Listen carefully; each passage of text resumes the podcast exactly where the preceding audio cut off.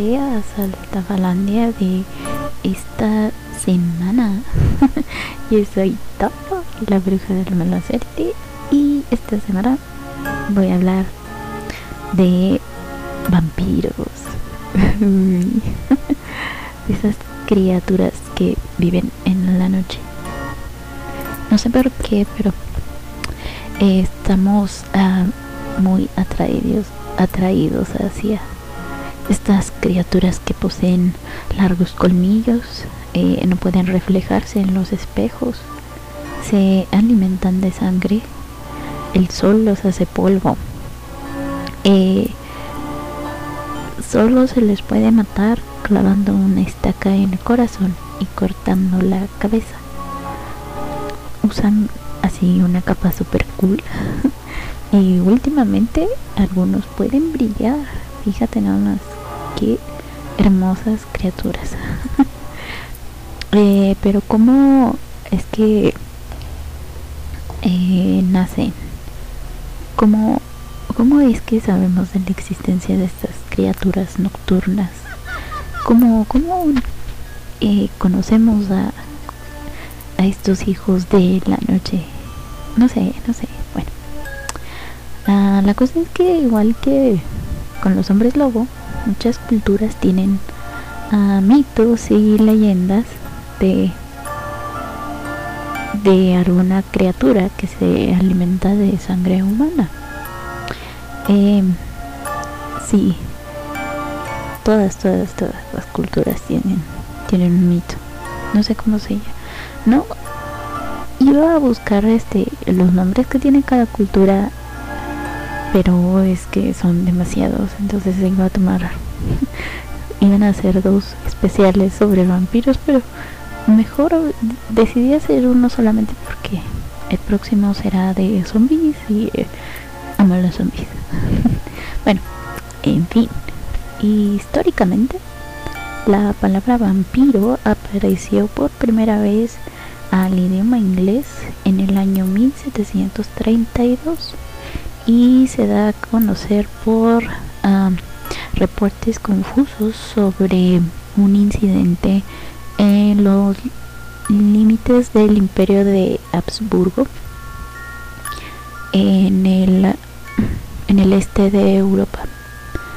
Eh, en un pueblito, este, ya me trabé, este, en un pueblito, eh, ahí empiezan a, rumores, pues, de, de, de, ay, en donde, en, un pueblito rural de Hungría, que se llamaba, eh, Medreida, Medreida, así. Es que esos nombres en húngaro. eh, los campesinos habían eh, creado un gran revuelo al mandar que se exhumasen eh, los restos de un vecino que había fallecido hacía meses. Eh, la razón era que estos aseguraban que el cadáver era una amenaza para el pueblo y que provocaba que el ganado se perdiera en el campo durante la noche. Y a veces regresaban, otras veces no. Eh, total, la, gente entró en pánico y em, empezaron a quejarse y pues las autoridades empezaron a hacer estos reportes. En fin. Eh, cuando abren el ataúd, se encontraron con un cuerpo supuestamente en perfecto estado e incluso con sangre fresca saliendo por la boca. Eh, los campesinos clavaron en el cuerpo al, ataúd, lo clavaron al ataúd con una estaca en el corazón y para asegurarse que ella no se levantara, incineraron los restos. Años después, eh, un monje benedictino recopiló eh, los sucesos y los juntó en un libro titulado sobre los vampiros en Hungría, Bohemia, Moravia y Silesia. Ay, no, esos nombres raros. Eh. Obviamente, aquello provoca que los rumores sobre estas cosas se dispersan rápidamente por todo el sur y oriente de Europa entre los siglos XVII y XVIII. A finales del siglo XIX se desata un pánico vampiro, vampírico, un pánico vampírico en Nueva Inglaterra y Estados Unidos. Esto se debió a los pocos conocimientos en cuanto a la descomposición de cadáveres. Eh, digamos que los eh, mm, bueno va a ser un poquito gráfico esto pero así es la cosa.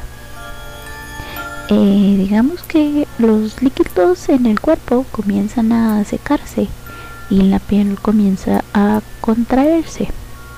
Por lo tanto parece que los dientes el cabello y las uñas en el cadáver siguen creciendo. Eh, también los órganos internos se descomponen eh, y un líquido de, purga oscuro puede escapar por la nariz y la boca, lo cual era confundido como sangre fresca. Entonces de ahí que cuando abrieran el ataúd y vieran que le estaba saliendo eh, sangre por la nariz y la boca, pensaran que pues estaba alimentando de la sangre del ganado. Eh, así que todo esto pues hacía pensar que la persona que había muerto en verdad no estaba muerta del todo. Eh, no profundizaré mucho en este tema, pero si te interesa eh, por ahí hay un podcast llamado Leyendas Legendarias que tiene un capítulo que habla de este pánico vampírico eh, está bastante recomendable. Por si quieres escucharlo, adelante. La cosa es que este pánico se desata dos siglos después de los juicios de las brujas de Salem. Entonces, eh, pues como la gente, digamos, por así decirlo, ya tenían cierta experiencia lidiando con, con estos temas, pues decidieron hacer un manual antivampírico.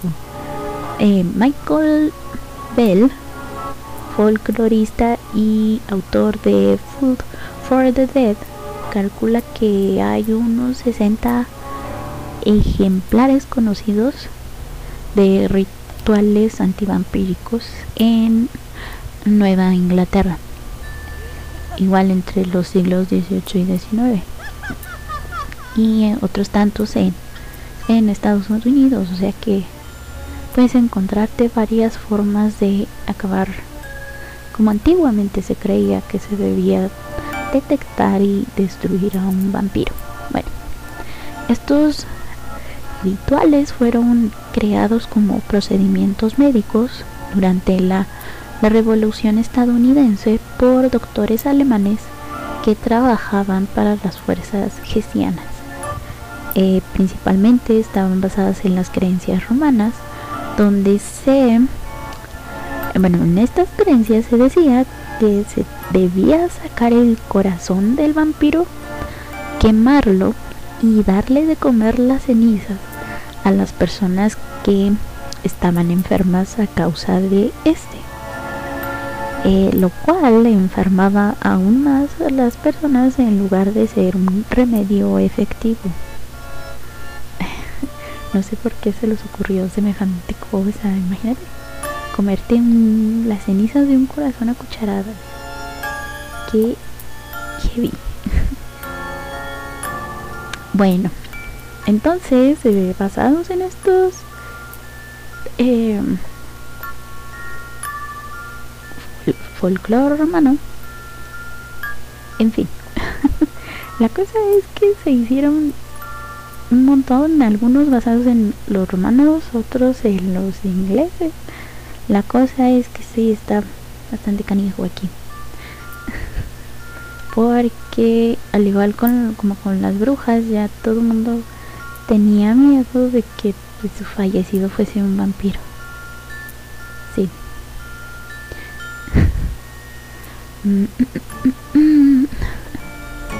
bueno entonces este y que me quedé así el, el remedio se me van las cabras al monte eh, en fin todo el pánico está sustentado por los rumores. Eh, entonces, este, principalmente en Europa Central, donde se supone que estos seres regresaban de la muerte para alimentarse de la sangre y algunos decían que incluso se alimentaban de la carne de las personas que en vidas eran cercanas a, ellos. Eh, hay ciertos factores que hacen que la persona se convierta en vampiro, así como los que mencioné con los hombres lobo. Bueno, eh, ah, voy a mencionar los que eran así como que los más conocidos, los más comunes, eh, por predisposición desde el nacimiento. O sea, en Rumanía tenían más posibilidades de ser un Strigoi, que es así como le llaman ellos a los vampiros, eh, al, el séptimo hijo o duodécimo hijo, cuyos hermanos mayores eran todos del mismo sexo. Sí, todos. O tener este, unas marcas de nacimiento eh, como el hueso sacro, pronunciado, eh, abundante vello corporal, o haber nacido encapuchado. esto quiere decir que que cuando naces tienes parte de la cabeza envuelta eh, con la membrana placentaria. Eso es nacer encapuchado.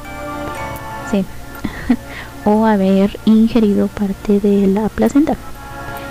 Eh, entre los eslavos también tenían eh, mayor probabilidad de convertirse en vampiro los nacidos en Sábado Santo. Lo sé, es como que raro. este, también aquellos que morían, ya sea prematuramente o violentamente, también tenían altas probabilidades de convertirse en un vampiro. Eh, también hasta que no se hubiese mm, cumplido correctamente los rituales funerarios y religiosos.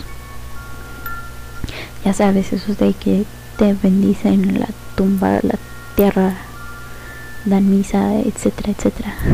Todo eso también podías. Eh, ya sea que fueran malditos eh, también por acciones criminales o sacrílegas. Sí.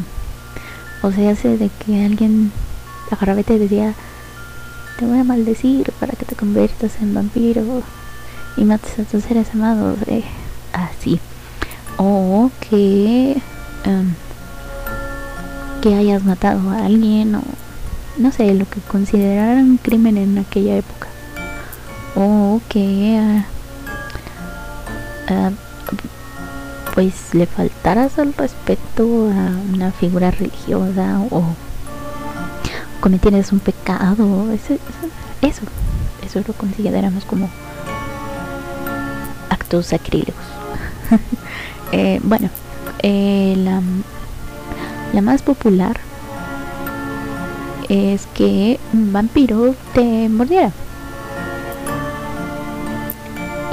Bueno, la cosa es que quien fallece y cumplía con alguna de las anteriores condiciones mencionadas, eh, se tenía que comprobar que se iba a convertir en esta cosa, en vampiro. Bueno, entonces para comprobar, eh, igualmente había varias formas. La más común era exhumando el cuerpo.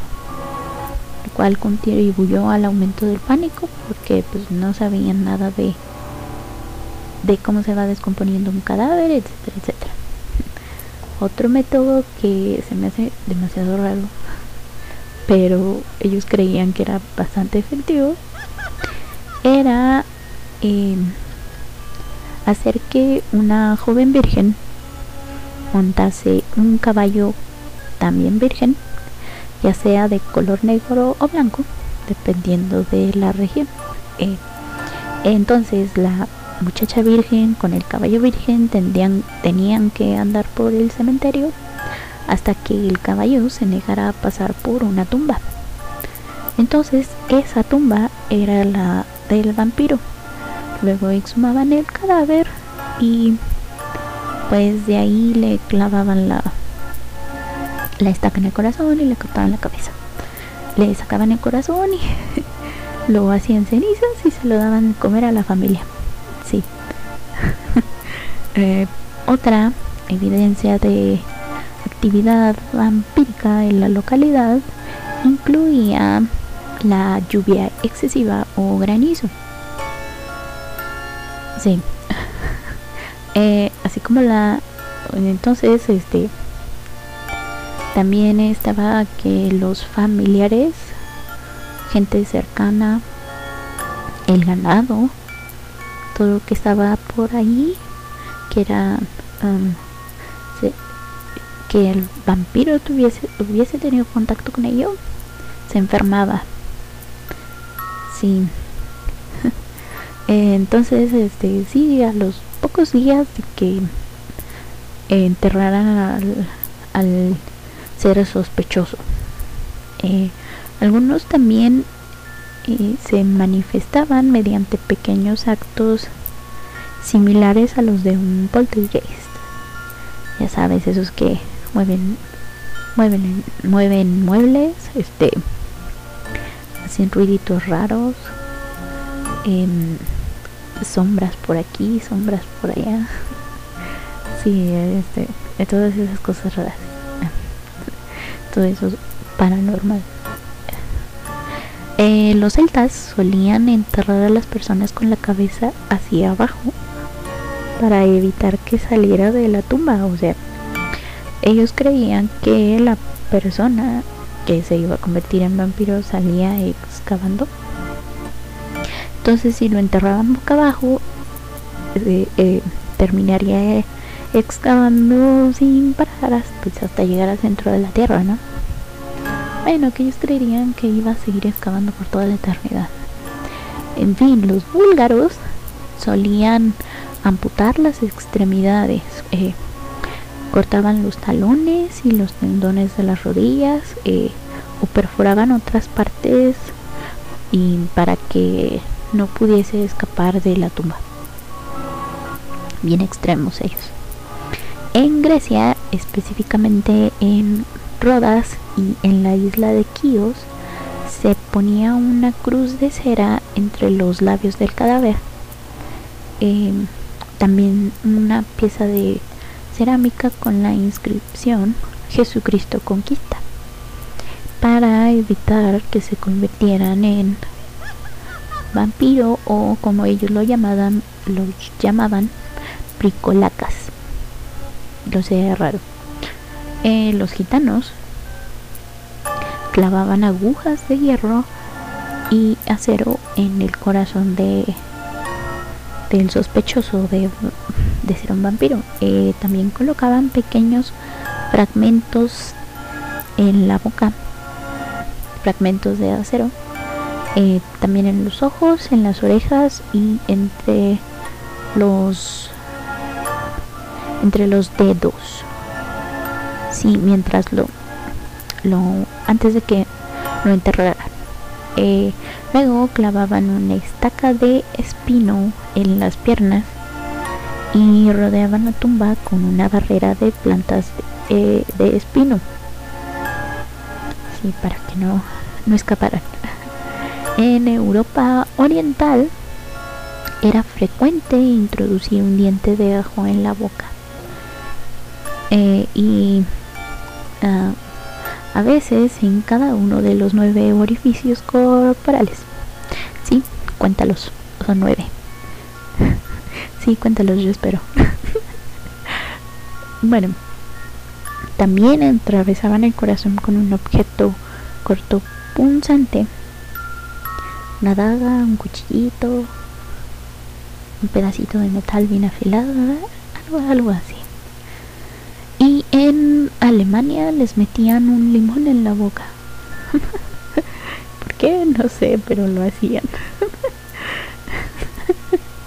bueno, entonces hacían todo lo anterior. pero aún así el vampiro lograba salir de la tumba. Era entonces que recurrías a otros métodos para evitar que el vampiro atacara. En Europa se creía que una rama de rosa silvestre o de espino puede dañar al vampiro, así como el ajo o el azufre y objetos sagrados como un crucifijo, un rosario o el agua bendita. Eh, también usaban espejos para ahuyentarlos. Estos los colocaban cerca de la puerta en dirección a esta. Entonces el vampiro, cuando se topaba con el, el espejo, se asustaba y ya no entraba a la casa. Este también usaban em, semillas de mostaza. Las esparcían así fuera de la casa o arena o granitos de arena eh, ya sea así alrededor de la casa o en el tejado o en la tierra cercana a la tumba entonces lo que hacía un vampiro era que se ponía a contar mm, estos granitos uno por uno y eso lo mantenía ocupado hasta que saliese el sol y pues se exfoliaba, por así decirlo.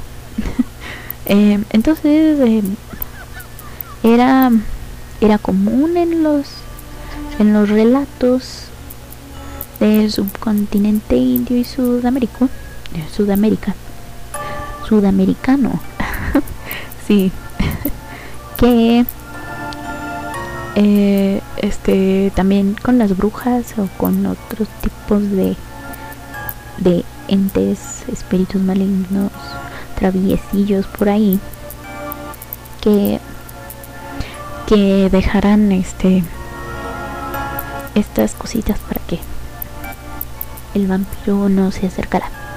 Entonces también en Sudamérica cuando una mujer tenía su bebé y lo dejaba dormido en la cuna, era común que pusiera sal y unas tijeras así al lado para ahuyentar a los vampiros y a las brujas. ¿Para qué servía? No lo sé. Bien raro. bueno, hacías todo lo anterior. Y aún así no, no funcionaba. El vampiro lograba llegar a tu casa.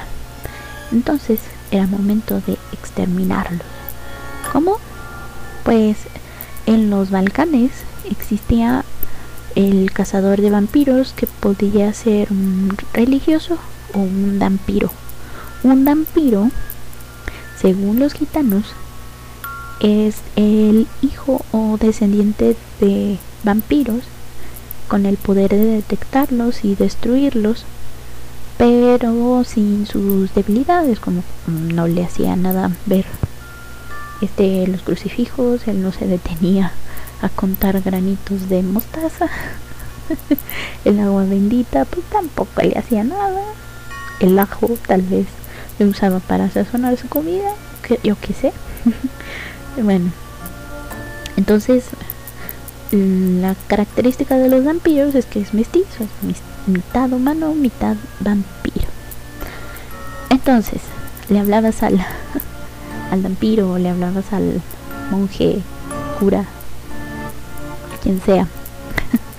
y este él llevaba él llevaba este su kit contra antivampiros que comúnmente eran estos también se los ofrecían a los extranjeros que para que se protegieran cuando visitaban Europa del Este. Imagínate. Tú decías, vieja, vamos a Europa del Este. Pero antes hay que comprar nuestro kit antivampiros.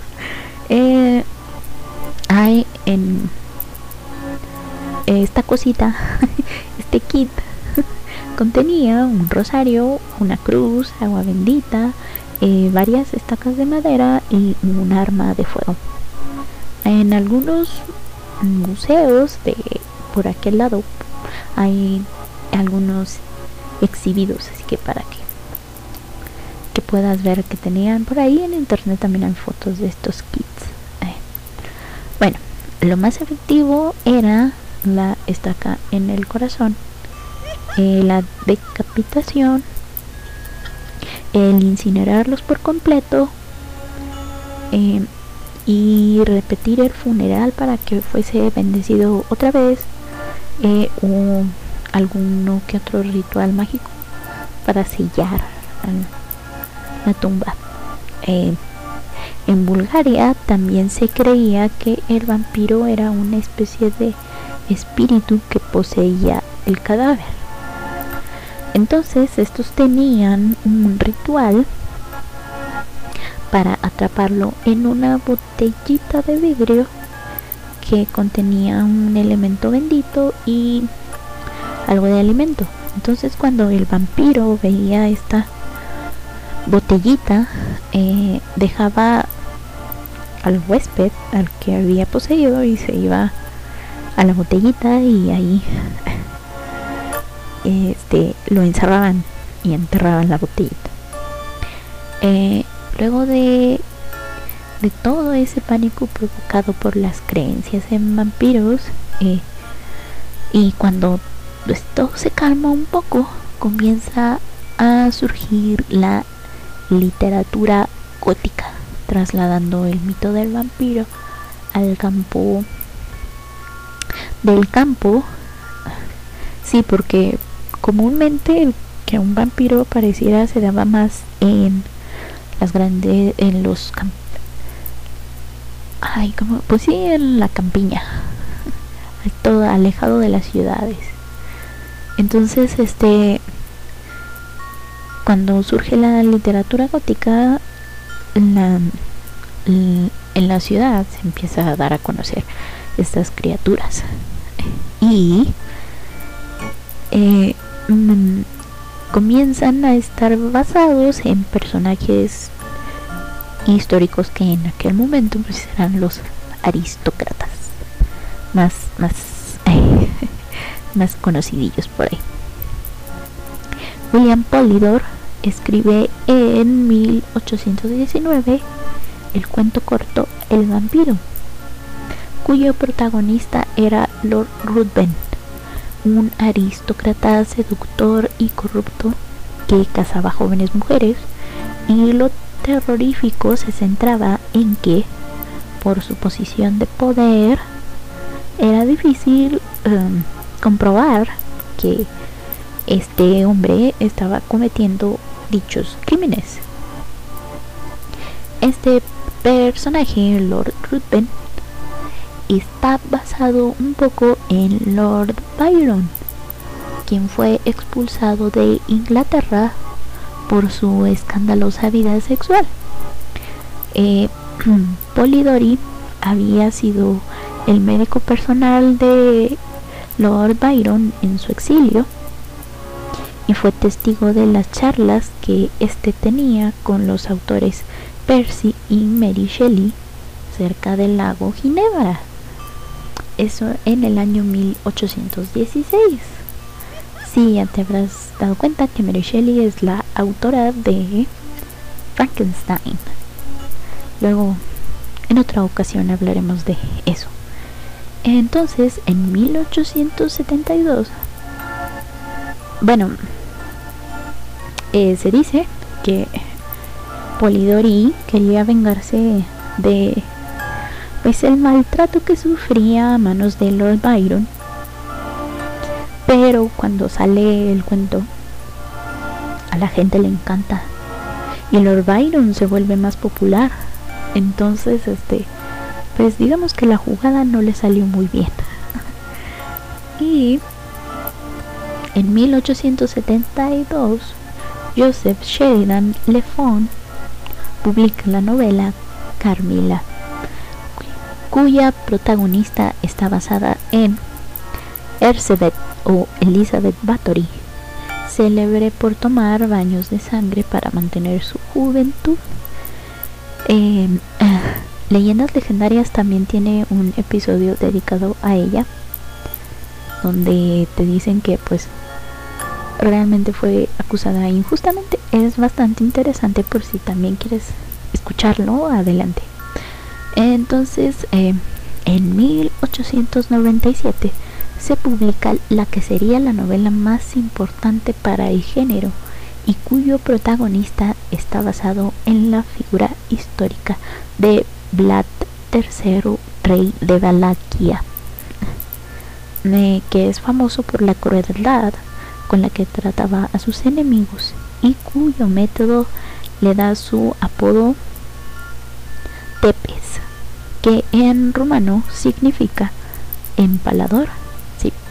Me refiero a El Conde Drácula de la novela escrita por Bram Stoker llamada Drácula. Sí, el nombre de la novela viene de otro nombre que le dan a Vlad, que es uh, Drácula, Draculea, que significa hijo de Dracul, que a su vez significa dragón, eh, lo cual era el título que se le dio a su padre. Entonces su papá era el dragón, eh, el rey Vlad II, por lo tanto Drácula significa hijo del dragón.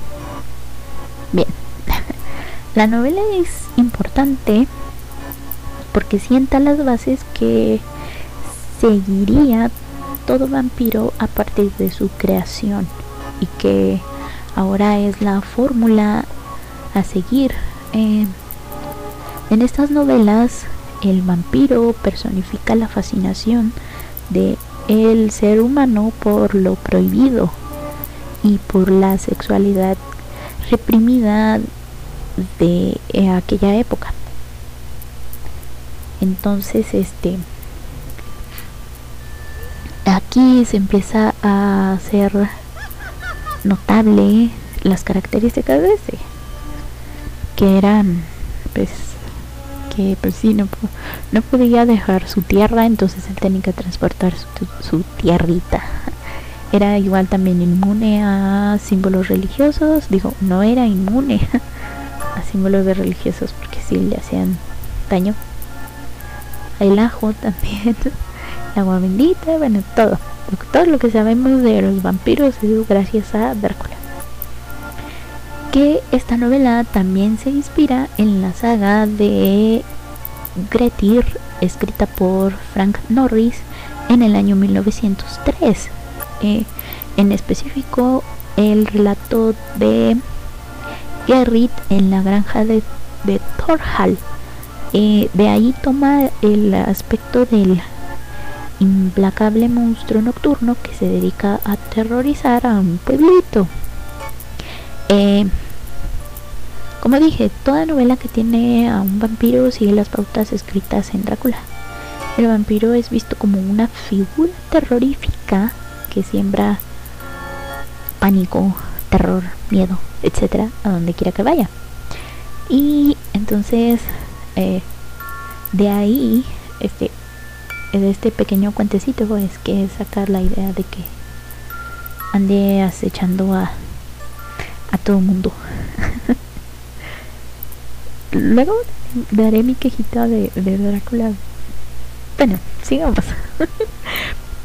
Entonces, varios, varios, varios, varios añitos después, aparece Anne Rice en 1976 con el que sería su primer libro publicado titulado Entrevista con el vampiro y lo cambia todo. eh, lo que la autora hace es humanizar la figura, la figura terrorífica del vampiro eh, en, en Louis con, con este sus problemas existenciales y le está representando la figura clásica eh, que viene que viene a ser destruida por Louis. Eh, la primicia de la novela es la clásica pregunta ¿qué es lo que nos hace humanos? El, el ser humano se vuelve monstruo o nace siendo un monstruo.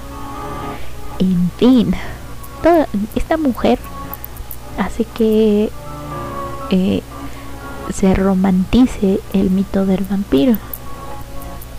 Entonces, en 1986, el escritor inglés Brian Lumley nos presenta a los vampiros como parásitos que le otorgan al huésped eh, poderes sobrehumanos y progresivamente los vuelve más violentos.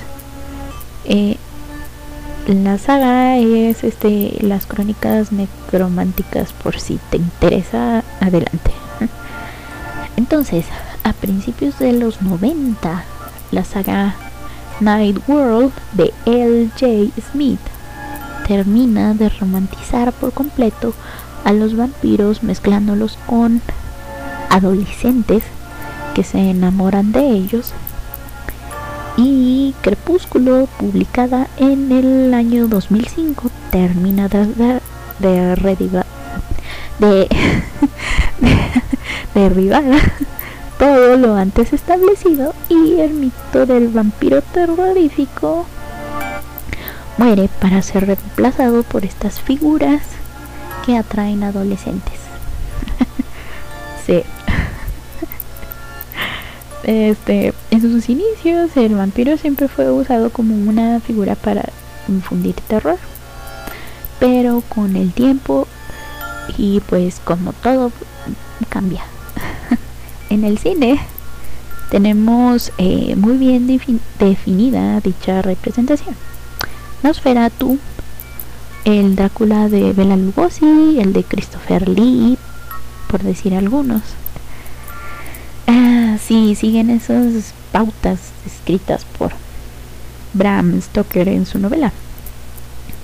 Pero entonces llega el señor Francis Ford Coppola eh, eh, y Drácula representado por Gary Oldman que le dan un giro romántico introduciendo en su versión de esta película un romance entre Mina Harker y el conde. Eh, esta película nos remonta a la, a la época de Vlad Tepes. Y supuestamente Mina es la reencarnación de la esposa de este, quien se suicidó al enterarse de las salvajadas que cometía su marido. Eh, Coppola nos dice que como castigo por sus pecados, Dios le impone la vida eterna y eh, por eso de ahí que el tema a sus representaciones. Sí, lo sé, raro.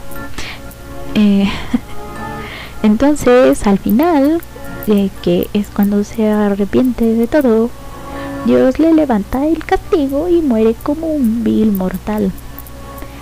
Cuando en la novela no pasa eso. En la novela el tipo es un nace siendo un monstruo y se muere siendo un monstruo en la novela no existe esta relación con Mina. Eh, sí, me voy a quejar bastante de esta. Porque Dios mío. O sea, yo, yo adoro, adoro la película de, de Drácula de Francis Ford Coppola, pero no me gustó para nada que le metieran esa historia de amor entre Drácula y y ni nada, es como que, Dios mío, no era necesario. Pero bueno, era lo que estaba de moda y pues lo pusieron. También como se muere es como que nah, Drácula fue un digno digno monstruo hasta el final. Y acá me lo matan así nomás que también lo mata diferente se muere de forma diferente en la novela y en la película. Si no has leído la novela adelante no sé qué esperas bueno al menos en el cine la figura del vampiro como un ser de pesadilla ha sido constante en 1979 se realiza un remake de Nosferatu, pero a color y un poco, un poquito más subida de tono. Se llama uh, Nosferatu, Fantasma de la Noche, por si te interesa. sí, lo sé, pervertirijillo. eh, Roman, Roman Polanski nos da a un vampiro gay en la película El baile de los vampiros wow. Eh, The Lost Boys en 1987 mezcla un poco la comedia con el horror y me gusta mucho esa película. en 1994 llega la adaptación de la novela homónima Entrevista con el vampiro. Por cierto, qué guapísimo se ven todos en esa película. en 1996 del crepúsculo al amanecer de Quentin Tarantino es dirigida por Robert Rodríguez. Si ahí todavía los vampiros son malos. John Carpenter hace una mezcla del clásico cine de vaqueros con vampiros y nos da la película Vampiros en el año 1998. Eh, entonces, en el 2000 llega Drácula 2000. Eh, lo interesante de esta película es que nos dice que Drácula es en realidad Judas Iscariote y que su debilidad eh, a la plata se debe porque vendió a Jesucristo por 30 monedas de plata y que el sol le hace daños es porque se ahorca al atardecer, justo así cuando todavía hay luz. Este, sí. Entonces él muere ya cuando es de noche, pero muere, despierta. Ay, ándale, así lo castiga Jesús por haber, por haber matado a su bebé. Con mi bebé no te metas y lo vuelve vampiro. Chale. sí, en fin. Entonces, em, en 2003 llega la saga Underworld, que es un poquito más de acción que de terror. y en 2008 Suecia eh, le da al mundo Let the Right One In y, y por desgracia ese mismo año comienza a salir las películas de las novelas de Crepúsculo.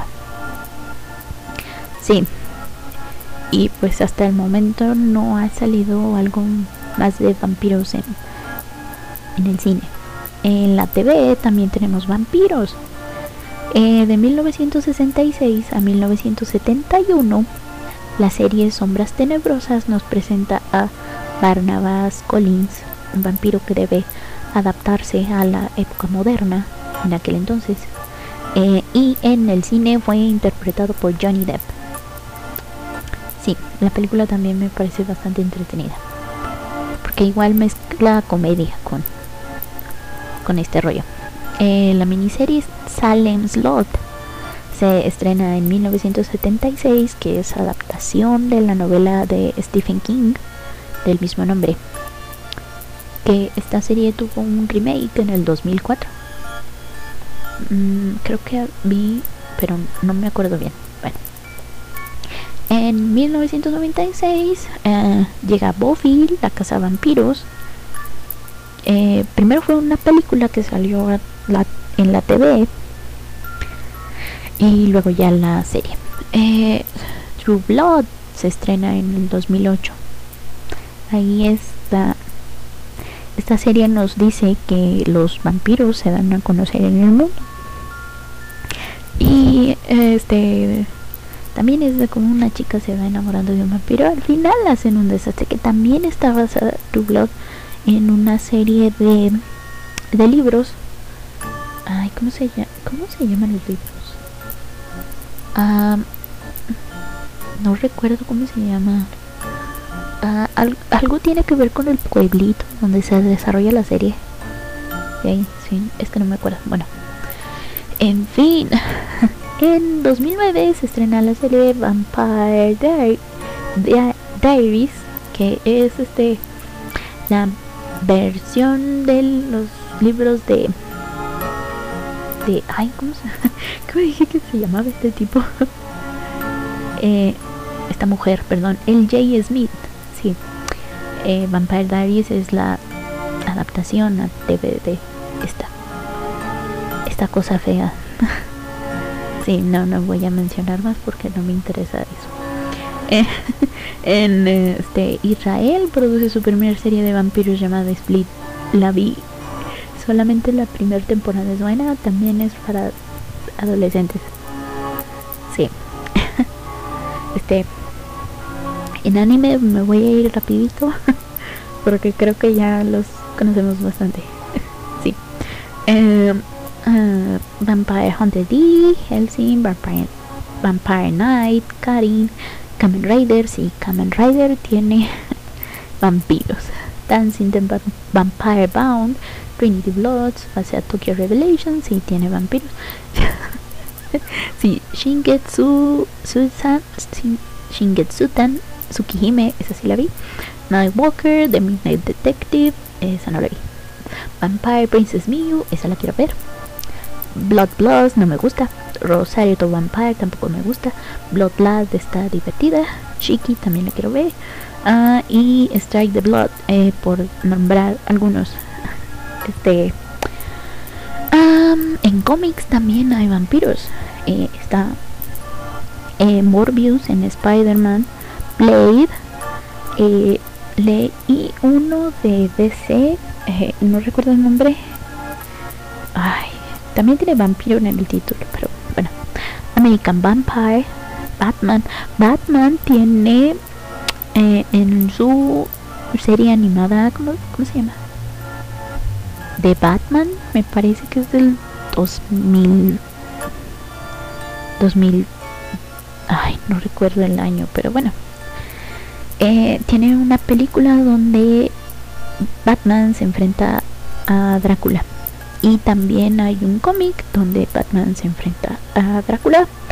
Donde el guasón se vuelve vampiro, luego Batman se vuelve vampiro y la cosa está bastante entretenida. sí. Eh, bueno, en la mitología actual eh, se nos presentan dos teorías sobre la, la creación de los vampiros. Eh, la primera nos dice que el vampiro es hijo de Lilith, quien, eh, quien fue la primera mujer de Adán y se le conoce como por ser la madre de todos los demonios, sucubus y, incubos y todo ese rollo. sí. Eh, la segunda nos dice que Caín, por matar a Abel, fue desterrado a las tierras de Nod y ahí fue condenado a vagar eternamente, eh, temiendo al sol y sintiendo una insaciable sed por sangre. Durante su exilio conoce a Lilith, quien le enseña a controlar sus, sus nuevas habilidades y poderes y todo ese rollo. Eh, de acá que los vampiros también se les llame cainistas. Sí, entonces esos dos son los los que según esto son los orígenes de los vampiros. Bueno, en este mito moderno igual se nos plantea que un vampiro solo puede convertir a alguien mediante lo que se conoce como el beso del vampiro y que consiste en que eh, el vampiro debe beber toda la sangre de la víctima para que muera de debilidad. Luego le da a beber de su sangre. Algunos dicen que con una sola gota es suficiente. Eh, luego la víctima es enterrada y después de algunos días o algunas horas, dependiendo de la fuerza del vampiro, la víctima despierta siendo pues un vampiro. me Dios, he dicho vampiro tantas veces que, bueno. Em, entonces, este, el vampiro decide si convierte o no a la víctima. Si no lo hace, quien fue mordido sigue una vida normal, solo que se genera una adicción a la sangre de vampiro y para conseguir más se vuelve esclavo de este y eh, a eso le sumamos que se crea una especie de conexión entre ellos. Entonces el humano se convierte en lo que se le conoce como un familiar. Eh, mm, ahora veamos, los poderes de los vampiros, eh, bueno, por así decirlo, incluyen fuerza sobrehumana, son ágiles, y rápidos, pueden hipnotizar con una sola mirada, son carismáticos y de inmediato sientes una inexplicable atracción hacia ellos. Son sigilosos, pueden ocultarse en la oscuridad con facilidad, eh, pueden hacerse invisibles si lo desean. Eh, tienen la capacidad de inmovilizar a la víctima e incluso pueden introducir una idea en la mente de ésta sin que se dé cuenta. Eh, pueden desvanecerse y algunos desarrollan tanto sus poderes mentales que son capaces de comunicarse con la mente entre ellos. Eh, algunos logran convertirse en animales o monstruos eh, o murciélagos así super grandotes. sí. Pueden hacer que creas que son alguien más. O sea, si según esto pueden disfrazarse. bueno, no es que se disfracen, sino que como te hipnotizan, dicen, ah, pues yo soy, hace cuenta Brad Pitt. soy Brad Pitt en entrevista con el vampiro. Así, haz de cuenta. Bueno.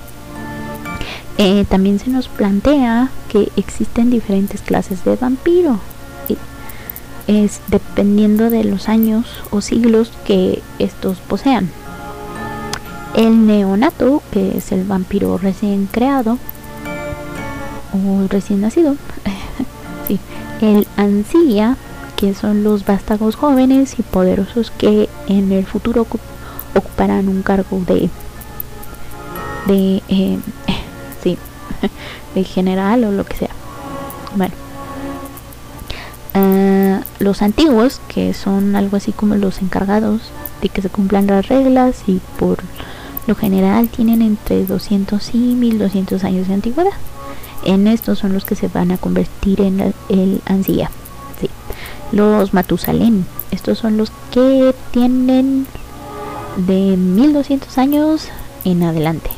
Eh, estos se deja estos dejan de ser por completo conscientes y se vuelven feroces. Eh, la apariencia de estos cambia de un de un hombre o mujer o lo que sea así súper joven y bello a, un delgado anciano. Y pues se les debe mantener bajo control. Esta es parte del trabajo de los antiguos y por último tenemos a los antidiluvianos eh, que son los más antiguos de todos se cree que solo existen en Europa y son la descendencia directa de Caín. Son tan fuertes, sabios y poderosos que su simple mención genera auténtico terror entre sus vástagos. Este, afortunadamente son realmente raros y escasos, así que estamos a salvo. sí. Bueno, estos mitos plantean que en el periodo de la Inquisición su número disminuyó drásticamente y al verse amenazados deciden esconderse de los mortales, lo cual es estúpido teniendo en cuenta todos los poderes que poseen. O sea, bueno, pero bueno. Eh. Ahora solamente salen a cazar evitando que alguien, a excepción de su víctima, los vea.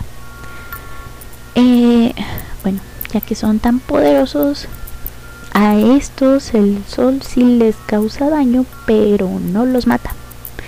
Digamos que solo le, eh, los detiene un tiempo, bueno, el tiempo que les tome sanar es, es lo que los detiene.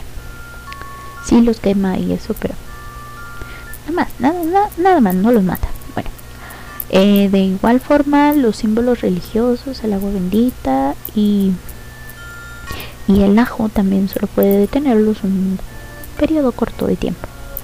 Eh, el clavarles una estaca al corazón tampoco los mata. Sí, qué fuertes.